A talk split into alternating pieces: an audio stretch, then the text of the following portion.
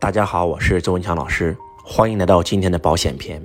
今天周老师在朋友圈看到了水滴筹，其实不是周老师第一次看到水滴筹，我经常会看到很多的水滴筹，因为周老师一直在做慈善，在献爱心。当我打开水滴筹看的时候，非常惨啊！一个自己的父亲生了重病，然后没有钱医治，需要几十万的医药费，而看到水滴筹付款的有多少呢？今天有人捐了一毛，今天有人捐了一块。今天有人捐了一百，最大的我看到没有超过五百。我看完以后，我每一次看到这样的都很心痛。其实为什么说周老师要不遗余力的推广财商呢？就是因为财商太重要了。如果学过财商，对财商稍微有那么一点点认知的人都知道，财商有五大资产：企业、不动产、有价证券、股票、基金、债券、保险、信托。包括数字货币都属于第三大资产。第四，专利权、著作权。第五，可以流通、保值、升值的物品，古玩、字画、黄金等等。不管你是穷人还是富人，你都应该配置属于你自己的五大资产。特别是穷人，穷人最应该配置的五大资产就是保险。在座各位，你们知道吗？很多很多人为了省那么几百块钱，连社保都不愿意花钱买。你们知道吗？作为一个穷人来讲，拥有一份社保其实是非常重要的。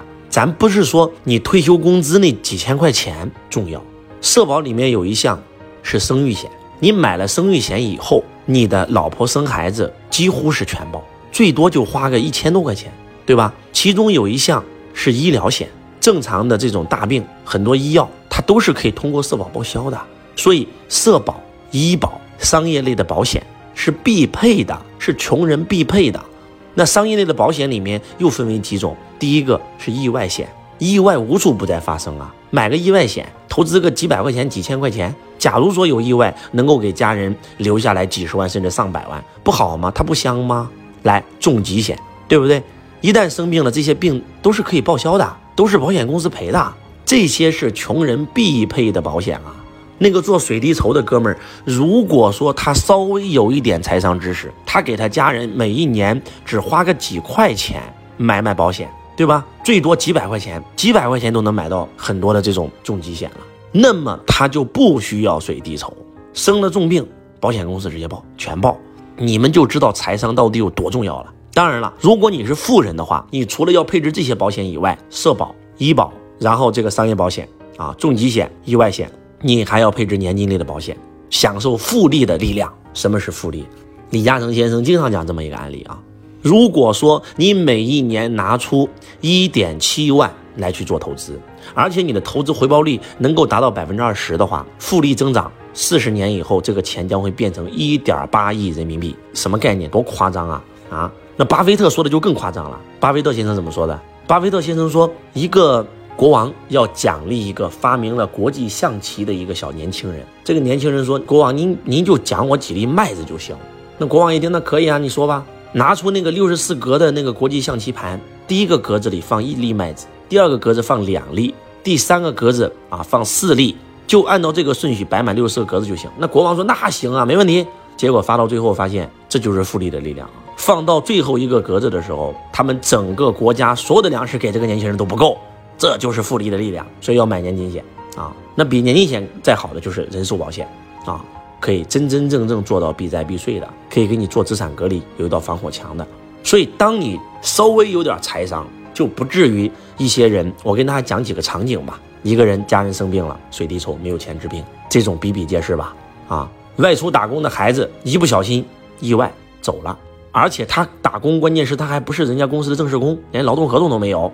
不好意思，没人赔你钱，你安葬费都得家里自己出，家里本身就没有钱，加上唯一的男丁走了，那不是就是雪上加霜吗？那如果买了意外险呢？走了以后，那有几百万可以赔付的。你买少一点钱，买个几十块钱，那意外险也能赔几十万呀，对不对？